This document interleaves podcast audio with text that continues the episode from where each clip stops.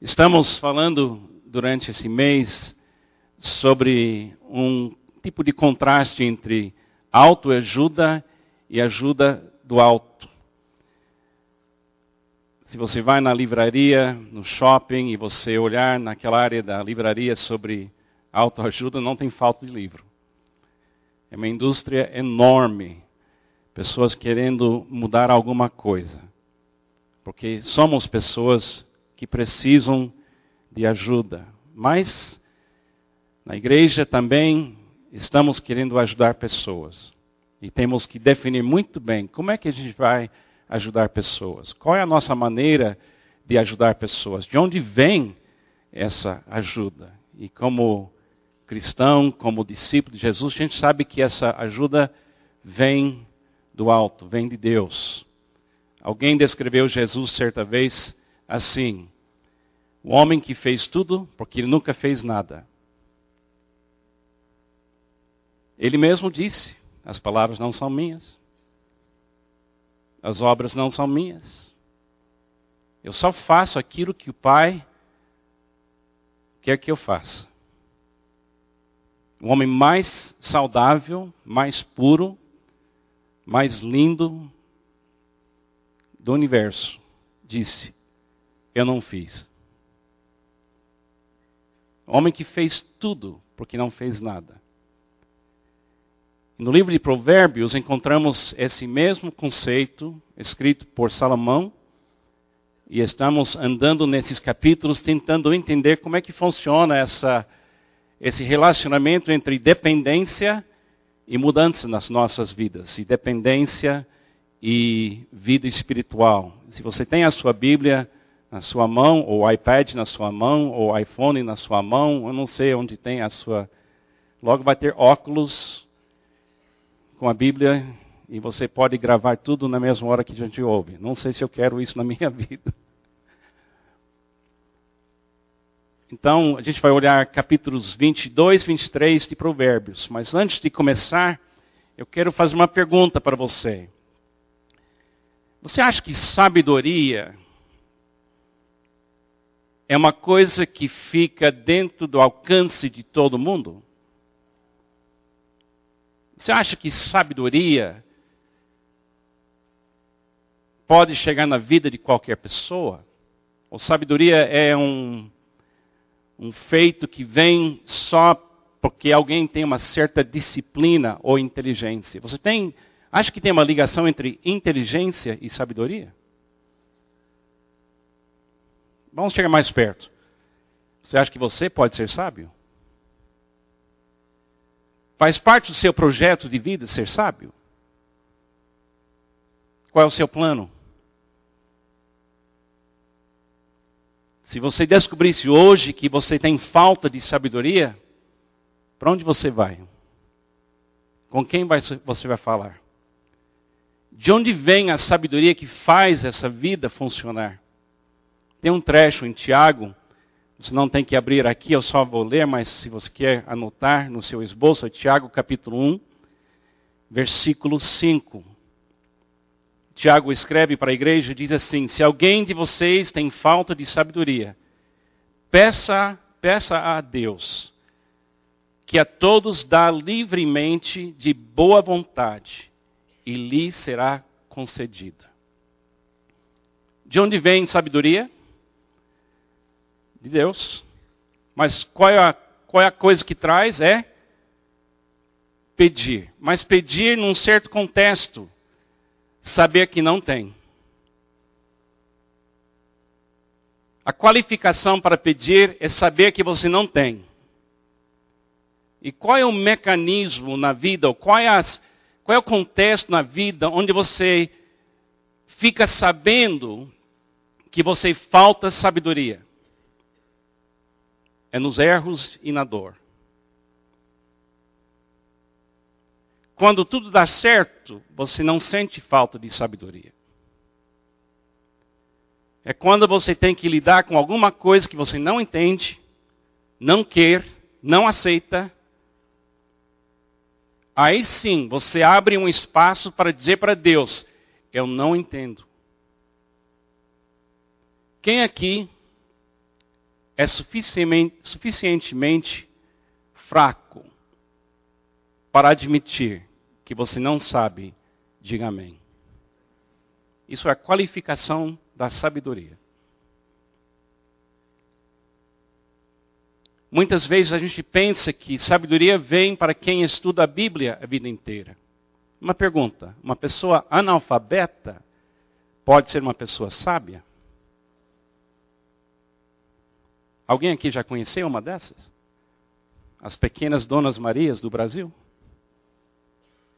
Aquelas pessoas que, em poucas palavras, falam coisas tão profundas que executivos fecha a boca e sabe que acabou de ter uma lição de vida. O pastor fecha a boca, que é mais difícil ainda. As pequenas donas Marias, os Josés, que começaram a vida sabendo que são fracos, que não têm. E a Bíblia fala que essas pessoas são donos do reino. E as crianças são os maiores, aqueles que têm o espírito de uma criança. Então, eu queria dizer para você: existe esperança para você ser uma pessoa sábia nas suas fraquezas. Deus usa a dor e a fraqueza para dar sabedoria. Porque Deus não pode misturar sabedoria e orgulho. As duas coisas não podem ficar no mesmo ambiente. Orgulho e sabedoria não podem ficar no mesmo ambiente. Uma cancela outra, mas você não pode nunca misturar orgulho e sabedoria. Sabedoria só nasce na humildade. Por isso, quando alguém passa por aquilo que a nossa irmã passou, ela não somente ficou curada, ela ficou mais sábia. Ela sabe discernir coisas agora de uma forma que somente pessoas que passam perto da morte conseguem ver. Muitas vezes a gente reclama quando Deus nos deixa passar por fraqueza. Mas acho que tem centenas de pessoas aqui hoje de manhã que poderiam testemunhar, junto com a nossa irmã, que foi na sua fraqueza que você cresceu. Não foi nos seus sucessos, não. Foi nos seus erros que Deus revelou para você a natureza das coisas. Então, queria, nesse tempo que temos hoje de manhã, falar de um assunto: escolhas e imposições. Não sei se eu entendo perfeitamente o que entra na sua mente quando você ouve a palavra imposições, porque eu tenho que traduzir tudo do inglês para o português. Deixa eu ver se estamos na mesma página. Eu não gosto quando alguém tenta se impor na minha vida. Combina com essa palavra aqui, imposições?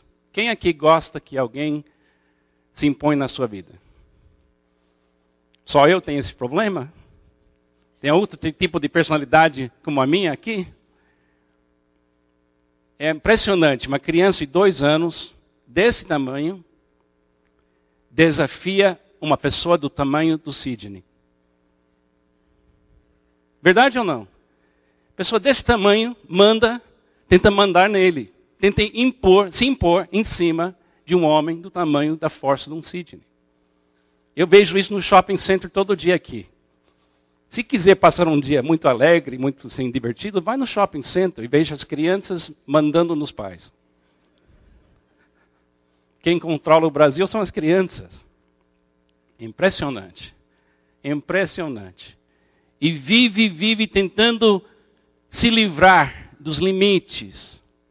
Aí Deus coloca você numa circunstância que você não consegue se livrar daquela circunstância, e naquela circunstância você cresce na sabedoria, porque Deus tem que fechar você dentro de uma circunstância que você não pode se impor sobre aquilo. Aí você vê que Deus pode. E você aceita que Deus seja na sua vida quem vai mandar na sua vida. Então, eu quero, em primeiro lugar, estabelecer algumas conclusões. Primeira coisa, as nossas escolhas criam consequências.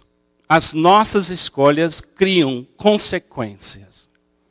Vamos usar a palavra consequência e imposições como sendo a mesma coisa.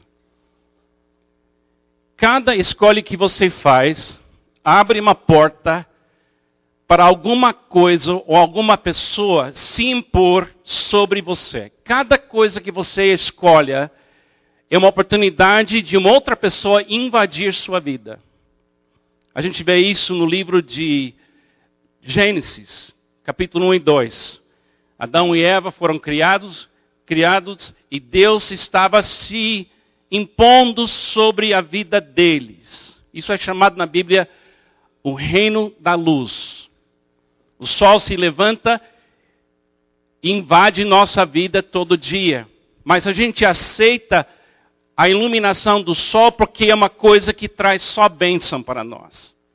E quando Deus é quem controla a sua vida, vem bênção. Mas em Gênesis capítulo 3, Deus disse para o casal original, Adão e Eva, você tem que escolher entre duas árvores: a árvore da vida, que dá vida, mantém vida, é vida, ou a árvore do bem e do mal. E a árvore do bem e do mal representa o homem dizendo: Deus, você não vai se impor na minha vida. Eu vou tomar seu lugar. E você sabe que quando Adão e Eva comeram da árvore do bem e do mal, tudo mudou na vida deles. E tudo mudou nas nossas vidas porque a gente é a manifestação daquele primeiro casal. Biologicamente e também espiritualmente estamos ainda ligados naquela decisão. Então, cada vez que você escolhe alguma coisa, você abre a porta para uma coisa se impor sobre você. Fui criado numa, num lar onde meu pai abriu a porta na vida dele para a bebida. Não sei o que levou ele para essa escolha. Tem pessoas que não podem beber quase nada e se torna uma coisa que controla aquela pessoa até o fim da vida. Tem outras pessoas que bebem e aparentemente não abrem uma porta de alguma coisa se impor. Não sei porque isso existe, mas só sei que você teria muita dificuldade em compreender a minha infância se você não levasse em conta aquele momento na juventude do meu pai, quando ele começou a beber. Mudou tudo. Mudou tudo. Por isso, eu tenho muita preocupação, porque eu nunca sei que tipo de pessoa existe que tome um pouco e já abre a porta para um problema bem maior. Temos que tomar muito cuidado com as nossas escolhas. Nossas escolhas, a segunda coisa, criam as nossas imposições. Capítulo 22 de Provérbios, se você tem a sua Bíblia, vou ler alguns versículos aqui, versículo 1 até 5, e você pode ver que o o autor dessas, dessas palavras está querendo mostrar o efeito de escolhas. A boa reputação vale mais que grandes riquezas. Desfrutar de boa estima vale mais do que prata e ouro. O rico e o pobre têm isso em comum. O Senhor é criador de ambos. O prudente percebe o perigo e busca refúgio.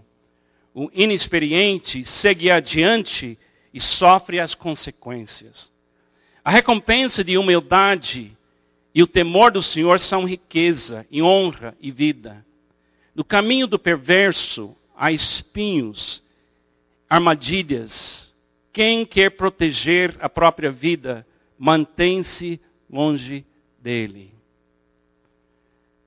Provérbios é um livro de palavras sensatas, mas também palavras duras.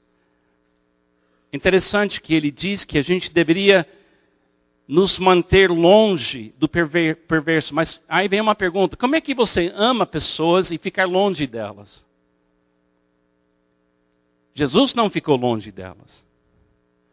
Em termos biológicos, em termos físicos, Jesus ficou perto. Mas onde é que ele ficou? Onde, onde, foi a, onde fica a distância entre o perverso e o justo? Nas escolhas. Não tem perigo em estar perto de uma pessoa perversa. Mas tem, tem perigo se você começar a tomar as mesmas decisões. Com os nossos filhos, quando eram adolescentes, a gente tinha uma regra. Vocês podem escolher os seus amigos, mas se mudar o seu caráter um pouco, por causa desse amigo, a gente vai cortar o relacionamento. E eles trouxeram para casa cada pessoa esquisita. Acho que filho de pastor é assim mesmo, traz os piores que podem achar. Pelo menos pela aparência. Mas descobrimos que não é pela aparência que você pode julgar uma pessoa, especialmente um jovem. Você tem que olhar as escolhas da pessoa. Porque tem pessoas que têm uma aparência que parece que estão totalmente erradas, mas você tem que ficar perto da pessoa e conhecer a pessoa. Então, a nossa medida no nosso lar foi assim: Kenny, Kevin, Raquel, Rebeca, vocês podem ter qualquer amigo, mas se você começar a ser outra pessoa aqui em casa, a Bíblia fala que a influência dos seus amigos pode ser a causa disso. A gente vai cortar o relacionamento. Sabe o que deu certo?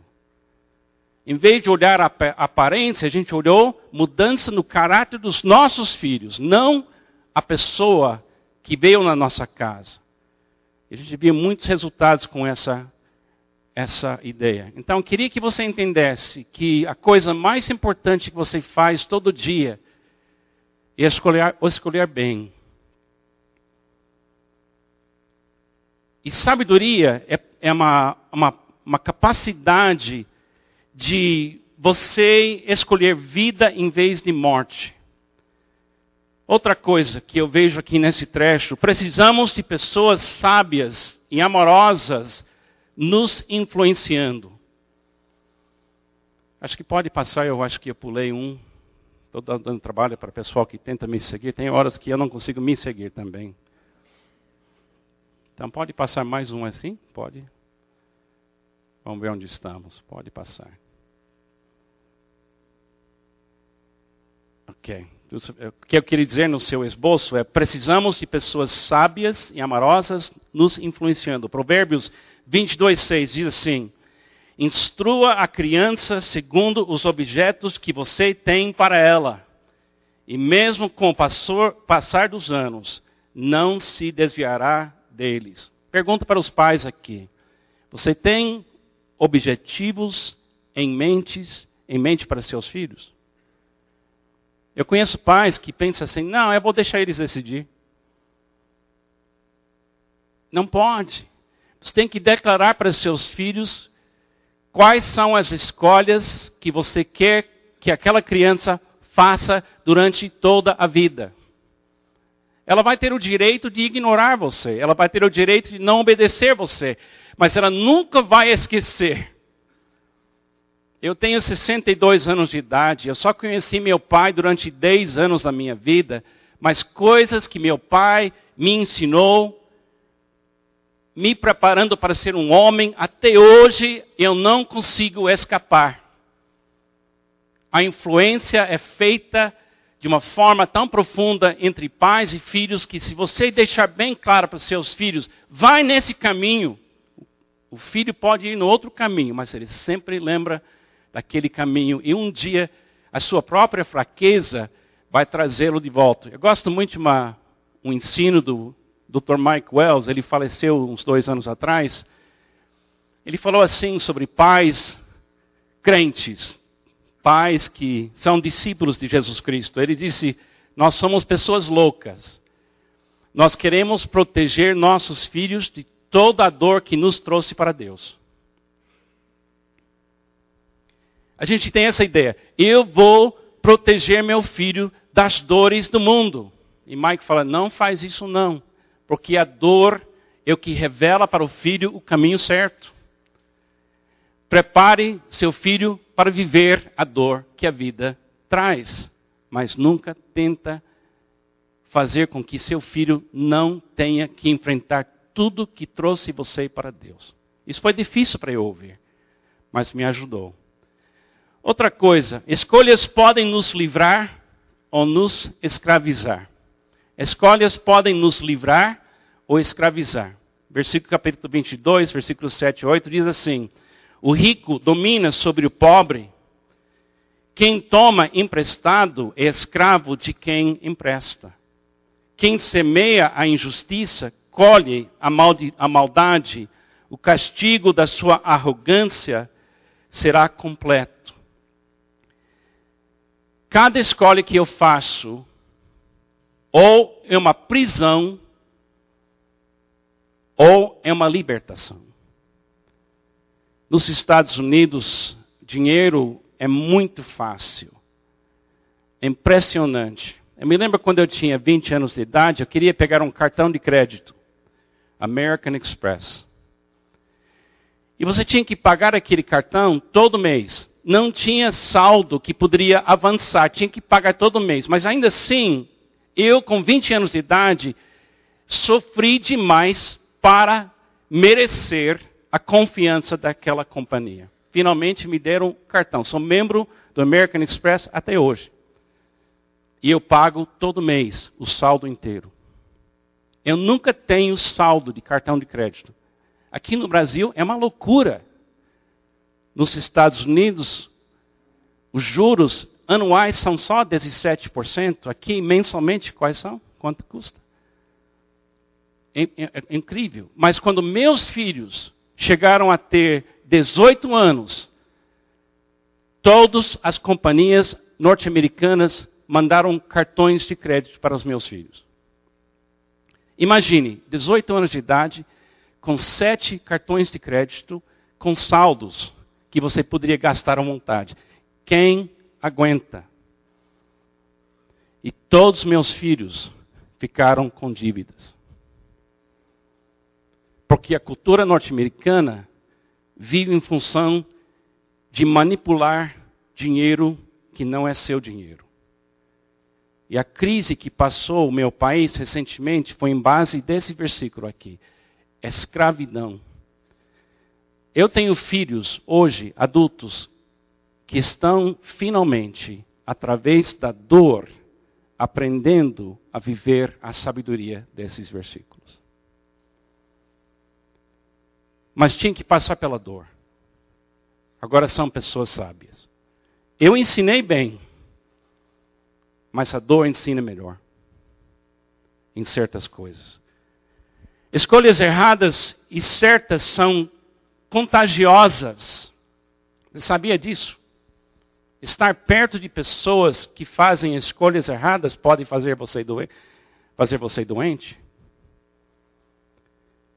Uma coisa muito interessante. Olha esses versículos 24 e 27 diz assim: Não se associe com quem vive de mau humor. Alguém vive com alguém assim?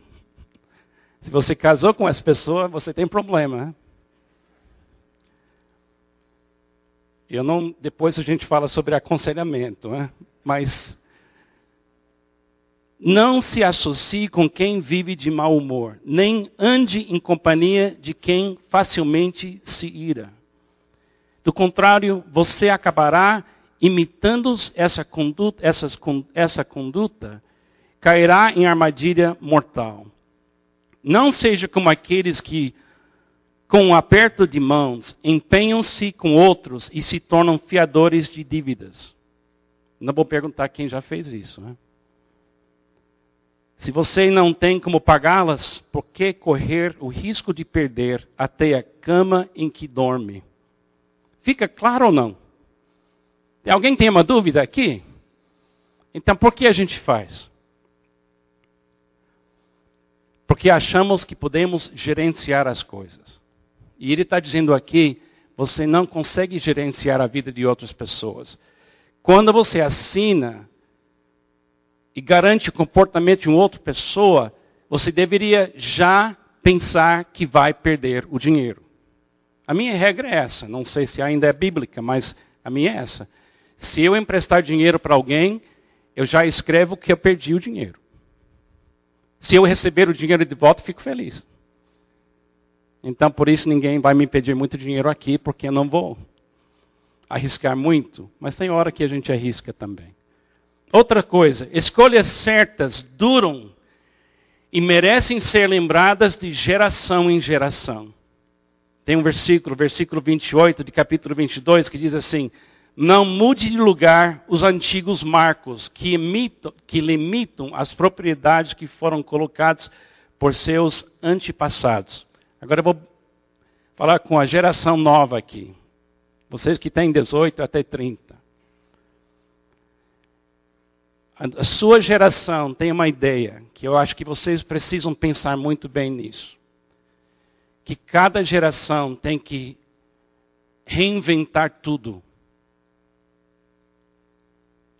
Na Bíblia, você recebe um legado, uma herança de outras gerações. E tem certas coisas que a família faz bem que deveria ser feito também na sua casa tem certas, certos lugares, marcos, que deveriam fazer parte da sua herança. Meu pai tinha problema com bebida, mas meu pai, meu pai não tinha tra, uh, problema com trabalho. 30 anos ele trabalhou na ferrovia norte-americana e nenhum dia ele ficou em casa. Ele foi para o serviço 30 anos consecutivos, sem perder um dia de trabalho. Para mim, ele me marcou. Eu tenho orgulho do meu pai.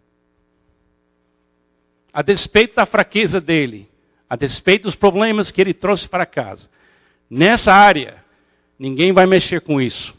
E eu ensinei meus filhos: não fica na cama, não. Levanta trabalha, participa, você vai ser respeitado assim. Outra coisa, escolhas erradas são perigosas e podem destruir a vida. Olha aqui uma linguagem, capítulo 23, 1 a 8, diz assim. Eu gostei tanto desse trecho. Quando você se assentar para uma refeição com alguma autoridade, alguém aqui já foi chamada para uma dessas? um banquete com pessoas de autoridade, olha o que ele faz. Com alguma autoridade, observe com atenção quem está diante de você. Encoste a faca à sua própria garganta. Fica claro? Por quê? Se estiver com grande apetite, não deseje as iguarias que lhe oferece, pois podem ser enganosas. Não esgote as suas forças tentando ficar rico. Tenha bom senso. As riquezas desaparecem, assim como você as contempla, elas criam asas e voam como águia, águias pelo céu. Não aceite a refeição de um hospedeiro invejoso. Não deseje as iguarias que lhe oferece, pois ele só pensa, em, pensa nos gastos. Ele lhe, lhe diz: coma e beba, mas não fala com sinceridade. Olha aqui como a Bíblia é clara: você vomitará o pouco que comeu e desperdiçará a sua cordialidade. Eu venho de uma formação humilde. Viajei de avião pela primeira vez com 20 anos de idade. Acho que comi num restaurante com primeira vez com 10 anos de idade. Chegar perto de pessoas de autoridade e ser convidado para orar na prefeitura e de repente ser respeitado foi uma tentação para mim muito cruel. Imagine os políticos brasileiros que são pastores. Imagine a oportunidade de escolher de uma forma errada e assim ficar numa situação terrível assim. Agora volta para o início da mensagem. E eu faço a pergunta de novo. A sabedoria é para algumas pessoas. A sabedoria é para todos nós. A sabedoria é um projeto da sua vida também? E a resposta é essa.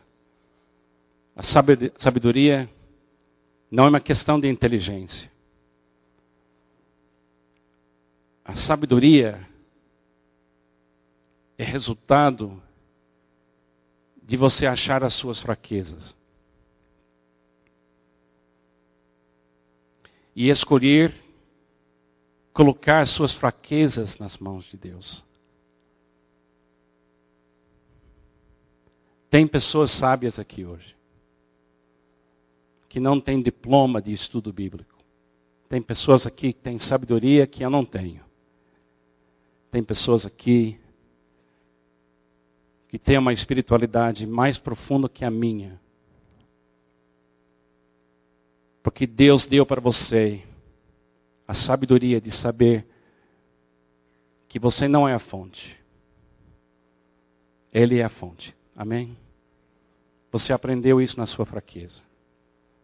Terminando algumas ideias. Se examinarmos a vida de Jesus, não acharemos nenhuma falta de sabedoria na sua vida. Jesus comeu com pessoas ricas. Jesus andou no meio de pecadores. Jesus tinha que lidar com pessoas preguiçosas. Jesus tinha que lidar com discípulos rebeldes. Jesus tem que lidar comigo também. Em nenhum momento Jesus faltou sabedoria. Porque a Bíblia fala que Jesus é a nossa sabedoria. Jesus é a nossa sabedoria. Esse versículo, 1 Coríntios, capítulo 1, 30 a 31, diz assim: É por iniciativa dele que vocês estão em Cristo Jesus, o qual se tornou sabedoria de Deus para nós. Isto é justiça, santidade e redenção, para que, como está escrito, quem se gloriar, glorie-se no Senhor. Quando você aceitou a Jesus como seu Salvador, você recebeu perdão. Amém? Quem aqui já recebeu perdão? Diga amém. Você sabia que no mesmo momento que você recebeu perdão, você recebeu dentro de você a sabedoria de Deus. Em você, neste momento, a fonte de toda a sabedoria de Deus habita. A Bíblia fala que você tem a mente de Cristo. Vou te dar uma dica que talvez ajuda nessa semana, que eu uso constantemente na minha vida. Durante muitos anos, eu tentei depender do meu estudo bíblico e formação, formação teológica para gerenciar o meu dia a dia. E eu descobri uma coisa interessante. Quando casei, com 20 anos de idade, com a Pamela, eu precisava de muita sabedoria para ser marido. Depois nasceu o primeiro filho e precisava de sabedoria para ser pai. Depois nasceu outro filho. Depois nasceu outro filho. Depois nasceu outro filho. Mudei de um país para outro país. Eu descobri que eu não poderia depender da minha inteligência ou da minha formação teológica. Eu tinha que ter uma fonte de sabedoria para escolher que é uma coisa imediata. E descobri que perguntando para Jesus, ele responde na hora. Se eu ligar o computador e aparecer uma imagem e me tentar, é fácil. Jesus, o senhor quer que eu veja isso? Até hoje ele nunca disse, sim, filho, fique à vontade. Quando eu estou brigando com a Pamela, acontece cada 10 anos, mas acontece. Quando eu estou naquele momento de querer ganhar o argumento com a minha querida esposa e dominá-la e me impor sobre ela, é só perguntar para Jesus: Jesus, o senhor quer que eu continue? Até hoje, ele nunca falou, vai em frente, filho. Quando alguém me ofende, E eu, como bom americano escocês, eu quero matar. E eu pergunto para ele: posso? Até hoje ele nunca disse: vai em frente, filho. Agora, se eu depender da minha teologia, eu consigo criar teologias que me permitem. Ah, nesse caso posso. Nesse argumento tenho que ter, que ler. A Palmeira precisa.